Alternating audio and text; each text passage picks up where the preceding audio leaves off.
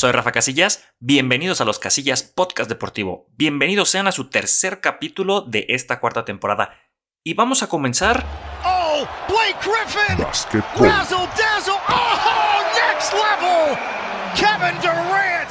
Con el All-Star Game de la NBA 2023. Claro que sí, ya lo veníamos esperando, ya lo veníamos anunciando en capítulos anteriores. Y es que este es el fin de semana donde los máximos exponentes de la liga escogidos tanto por periodistas como por el público llegan para enfrentarse en un... Eh, ¿Qué será? En un juego de superestrellas, claro que sí. Eh, es lo mejor de lo mejor que llega sano a este fin de semana porque no llegan como tal todos los mejores. Estamos hablando de que Stephen Curry no llegó y hubo otros tantos que se fueron cayendo de la lista. Kevin Durant es otro más de los que tenemos que platicar pero los que están pues de todos modos dan un muy buen espectáculo y con este nuevo formato que ha manejado eh, la NBA pues eh, creo que se hace bastante bastante emocionante y sobre todo el que le den un motivo por el que se juegue. Anteriormente pues sí era el equipo del este contra el del oeste escogido por el público y por la prensa o anteriormente únicamente por la prensa o por los jugadores o por los entrenadores, los directivos y jugaban eh, sin defensa, sin ningún motivo, simplemente por eh, pues pasarla bien ese fin de semana, por lucirse, eh, por hacer jugadas de ensueño, de fantasía, pero ahora el motivo por el que se juega pues es para poder donar a una institución.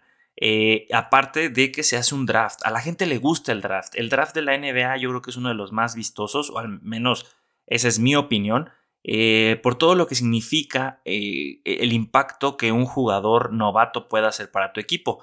En el caso del draft de la NBA, del All-Star Game, pues es todo el impacto que pueda hacer ciertos jugadores en tu equipo y eh, esta dinámica de los, de los capitanes. En este caso fue el equipo LeBron contra el equipo Giannis Atentocumbo. LeBron que rompe el récord de otro récord de Karim Abdul-Jabbar de más participaciones en los Juegos de las Estrellas con 19 y eh, ponía sobre la línea su marca de capitán y invicto. No había perdido desde, las, desde el 2018 en que se instauró este modelo de juego contra ninguno de los otros capitanes.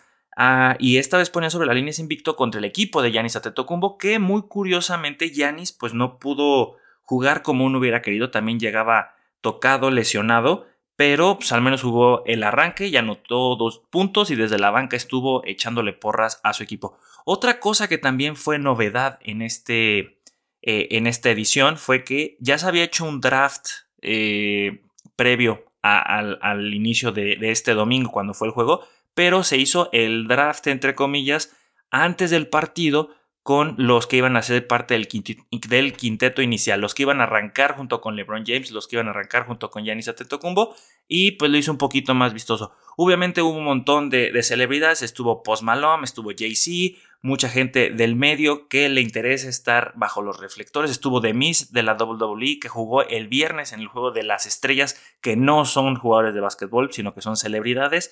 Y, pues el chiste es que este fin de semana sea como un parteaguas, sea como no es matemáticamente la mitad de la temporada, pero sí es un descanso a estar jugando cada tercer día y solo unos cuantos pueden participar en ella. Los juegos se reanudarán por ahí del martes miércoles pero eh, dan un poquito aquí de, un respiro para muchos de los equipos y jugadores. Entonces, ¿quiénes participaron en este juego de las estrellas? Bueno, el día sábado, bueno, ya habíamos dicho que el viernes fue el juego de las estrellas de celebridades, pero el día sábado fueron los concursos de habilidades de tiros de tres y de clavadas. En el Kia Skills Challenge lo ganaron el equipo del Jazz, conformado por Jordan Clarkson, que recordaremos que fue selección también de los Lakers, eh, Walker Kessler y Colin Sexton. Aquí pues lo que se busca es ver quién puede hacer un, un, en el menor tiempo posible ciertos ejercicios de pases, de velocidad, de maestría con el balón. Entonces el equipo local, porque sí, eh, fueron locales, el juego de las estrellas se llevó en Utah, son los que se llevaron el concurso de habilidades. Mientras que por triples participaron de Indiana Pacers, Tyrese Halberton, eh, no sé si lo produce muy bien, Miami Heat, Tyler Hero, Indiana Pacers, Body Hilt, de Sacramento Kings, Kevin Hortner, de Portland Trail Blazers, Damian Lillard, otro local, Utah Jazz, eh, Laurie Markkanen, el finlandés, de los New York Jinx, New York Knicks, otro ex Laker, Julius Randle y de Boston Celtics Jason Tatum. Y se lo llevó nada más y nada menos que Damian Lillard de los Blazers. Eh, yo creo que de todos los concursos, bueno, la habilidades ahora también yo lo pondría en esa casilla, es el más em, objetivo porque se está midiendo tu capacidad de hacer un ejercicio en, el menor, en la menor cantidad de tiempo posible y no es que sea subjetivo de que haya jueces que son los que calificarán tu desempeño, ¿no? Entonces, realmente aquí sí, se, es una competencia tal, tal por cual, o sea, se inicia y se termina y debe haber un ganador. Porque el siguiente eh, concurso que, hay, que tal vez es el más vistoso, que había perdido un poco de magia en los últimos años, yo creo que el que más se recuerda es el de Zach Lavin contra Aaron Gordon, eh, pero después de eso se ha perdido un poquito la magia, pero esta vez regresó por una historia no sé si decide de superación o de falta de talento en la liga, en los equipos principales. Estamos hablando del ATT Slam Dunk, estoy haciendo como publicidad gratis algunas marcas, y se lo llevó Mac McClung, este jugador de los 76ers que fue seleccionado en su momento por los Lakers, otro ex Laker, eh, está jugando en el filial de los 76ers, como tal no juega en el primer equipo y se llevó el Slam Dunk.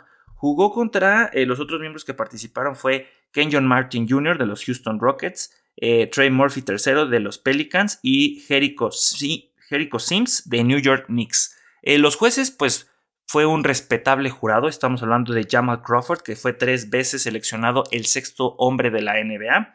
Lisa Leslie, que fue ocho veces campeona de la WNBA. Eh, perdón, ocho veces participante del All-Star de la WNBA. Dije, caray, no son muchos números ahí.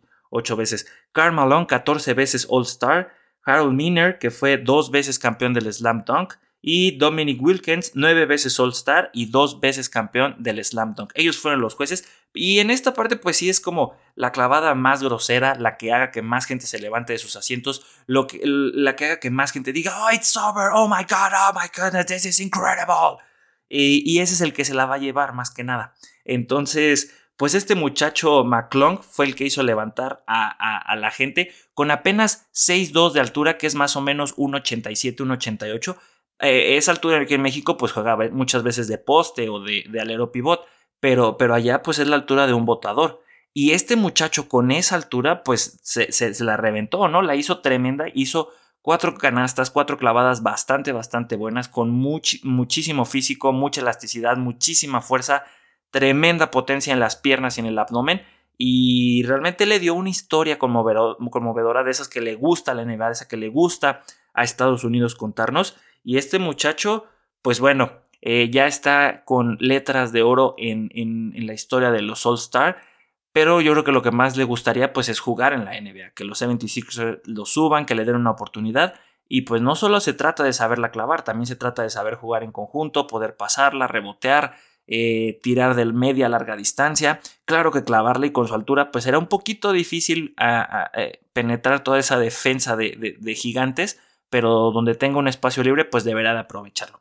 Estos fueron los que ganaron el, el día sábado. Y entonces, este día domingo, ¿quiénes jugaron? Bueno, por el equipo LeBron acompañando al rey LeBron, que también, como ya hemos comentado, rompe otro récord al ser su decimonovena participación.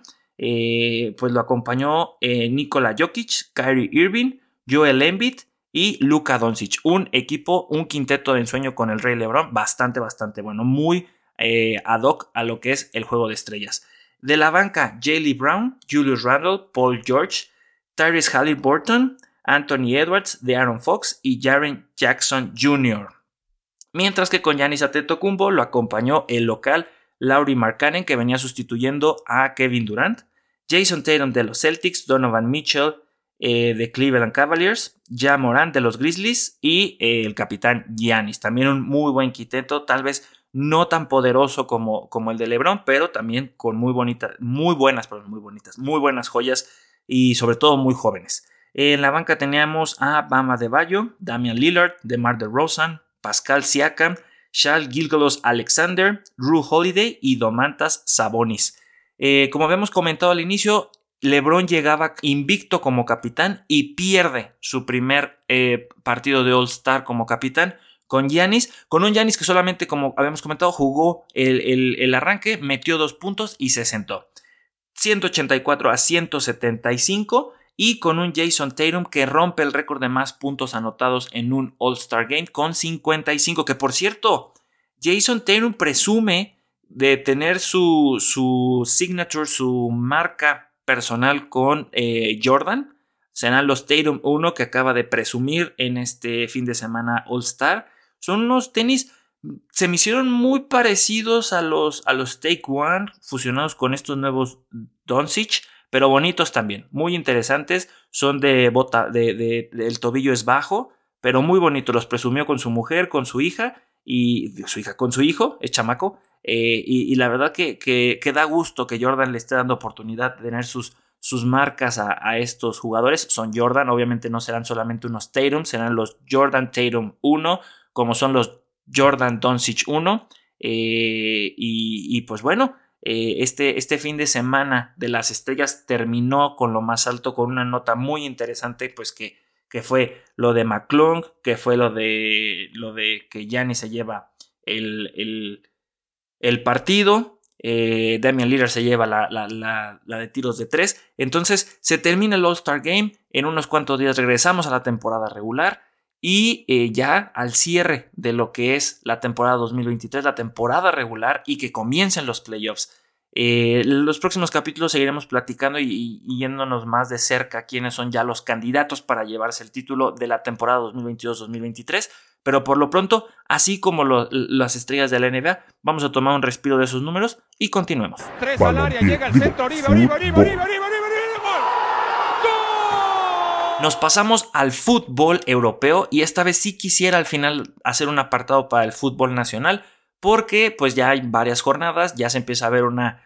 Eh, pues una, ciertos números que son constantes o algunos equipos que vienen con, con, mejor ritmo que otros y que se perfilan a ser los candidatos para llevarse el trofeo del eh, clausura 2023. Pero comenzamos con la Premier League, la mejor liga que personalmente creo que existe hoy por hoy. El Arsenal se mantiene como líder aún cuando el Manchester City le ganó en mitad de semana 1 por 3. Eh, le lleva una ventaja de dos puntos y con un partido menos. Entonces la liga sigue, interesante y por ahí el Manchester United se les puede colar si estos dos empiezan a tropezar. Está con 49 puntos, le sigue el Tottenham en cuarto lugar y el Newcastle en quinto. Los billetazos están empezando a ser de las suyas. En zona de descenso, el West Ham, el Leeds y el Southampton. Nos vamos ahora con la liga, porque el Barcelona le saca 8 puntos de ventaja, bien intratable en sus últimos 5 partidos, los 5 los ha ganado el Real Madrid está a 8 puntos que hoy vuelven a ganar contra el Osasuna. Le sigue la poderosísima Real Sociedad con 43 puntos, un Atlético de Madrid desinflado con 41. Betis y Rayo Vallecano cumplen ahí en las posiciones de europeos. Están en zona de descenso con una pésima temporada el Valencia, Getafe y el Elche. Nos vamos a la Serie El Napoli se mantiene firme, firme en el tope, hasta arriba. Y por ahí nos daría mucho gusto ver al Chucky Lozano consagrarse en la Serie A. Ya lo hizo en Holanda y qué gusto sería que lo hiciera en una liga tan, tan prestigiosa como es la Serie A. Tal vez no está en su mejor momento, tal vez no está ni siquiera en el top 3 de mejores ligas europeas. Estaría yo creo que en el top, eh, peleando el top 4, top 5 contra, contra la, la francesa y sí, contra la francesa. Pero bueno, eh, eh, es prestigiosa por los campeones que ha habido, el Inter, la Juve, el Milan, la Roma, entonces el Napoli que vuelve a entrar otra vez como en su momento lo hizo con Maradona, ahí andan. En segundo lugar, el Inter de Milán con 47 puntos, la diferencia es abismal, 15 puntos de ventaja. El número 3, la Roma de Mourinho, el número 4, el Milan, el actual campeón, desinflado, todavía peleando por mantenerse en Champions y al menos arrebatarle la segunda posición al Inter de Milán completan las posiciones europeas Lazio y Atalanta. Y claro, mención honorífica en séptimo lugar una Juventus que con el castigo que ya habíamos platicado anteriormente, pues ahí anda intentando rascarle y poder llegar al menos a alguna competición europea. En posiciones de descenso Gelas Verona, Sampdoria y el Cremonense. Nos vamos ahora a Alemania, a la Bundesliga. Esta está que arde tres equipos empatados con 43 puntos. El Bayern Múnich, el Dortmund y Unión de Berlín. De ahí le sigue el Friburgo con 40, Leipzig con 39 y Frankfurt con 38 completa las posiciones europeas. Zona de playoffs de descenso, el Bochum Y en zona de descenso, mi querido Hertha Berlín y el Schalke 04. Qué pena, qué pena, qué pena por estos dos equipos históricos. Nos vamos a la Ligue 1, un partidazo que tuvimos en este fin de semana entre el Paris Saint-Germain y el Lille.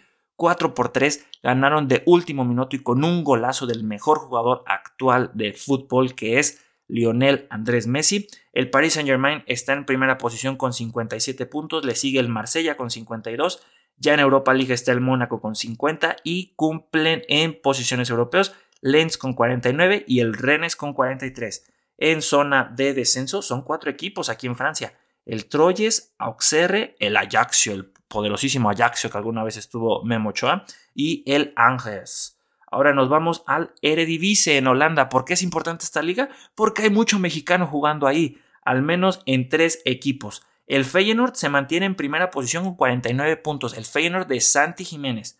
Ajax de Edson Álvarez y el otro americanista con 46 la Z Almar con 44, con él se terminan las posiciones para, para eh, competiciones europeas y en cuarto lugar el PCB de Eric Gutiérrez con 43.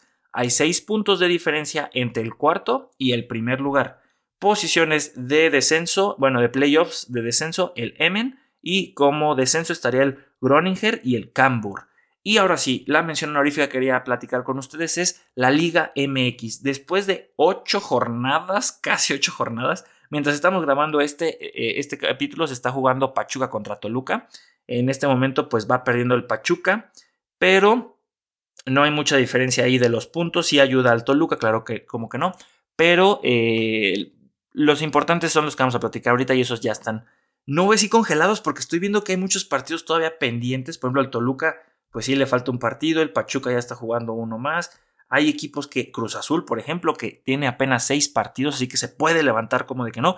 Ya tuvo su primera victoria en esta jornada, entonces habrá que esperar. Por lo pronto, Monterrey, Tigres y América, los tres ya con ocho partidos, 21 para el Monterrey, 18 puntos para Tigres y 16 para el América, son los que están hasta arriba y son yo creo los candidatos como en las últimas temporadas para llevarse el título. ¿Dónde están las Chivas? En la quinta posición. Estarían entrando en el repechaje, que si no lo sabían, ya va a desaparecer. Entonces Chivas hay que aprovecharlo. En la quinta posición, de todos modos, está muy bien posicionado.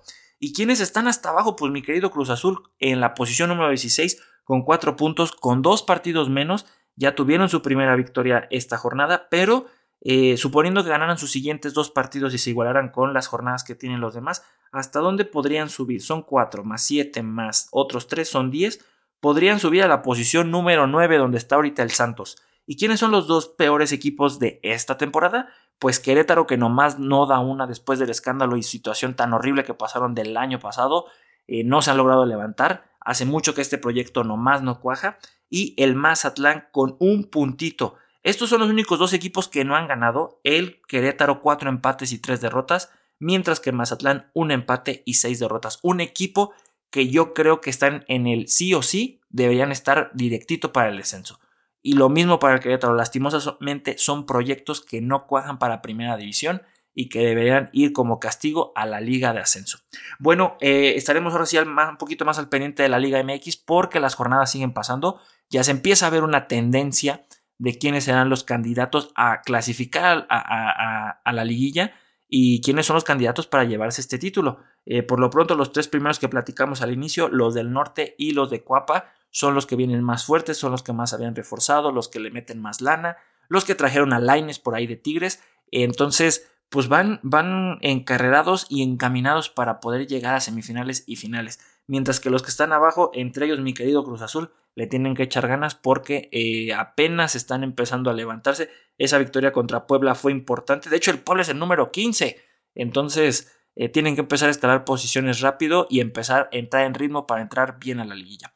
Bueno, mi gente, síganos en todas nuestras redes sociales, en Facebook, en Instagram, en YouTube, en TikTok como Los Casillas Oficial. Síganos escuchando en su plataforma de podcast favorito. Estamos en Spotify, en Apple Podcast, Google Podcast, en donde quiera, ahí nos pueden encontrar. Y déjenos saber en nuestras redes sociales qué les han parecido los capítulos, qué opinan de toda esta información, les gustó el All Star Game, su, su, jugador favorito participó, en qué equipo estuvo, en qué concurso estuvo, estuvo en el de triples, en el de clavadas, el de habilidades, eh, fue una de sus celebridades a jugar el día viernes. y cómo va su equipo en sus ligas favoritas. Al menos los míos en la liga, eh, en la liga va el Barcelona ganando, en la Serie A pues van en cuarto lugar el Milan, en la Premier League va peleando ahí, el, va a empezar a pelear un poquito en la Premier el Manchester United, va en tercero, eh, de la Ligue 1 pues el Mónaco está bastante atrás, de la Bundesliga mi Hertha Berlín está para descender y de la liga holandesa pues yo creo que ahí el que gane, pero que sea mexicano. Y me gustaría mucho que ganara Santi Jiménez. Gente, muchísimas gracias por estar con nosotros. Síganos, déjenos sus comentarios y. Huele gas. ¡Fuga! ¡Vámonos!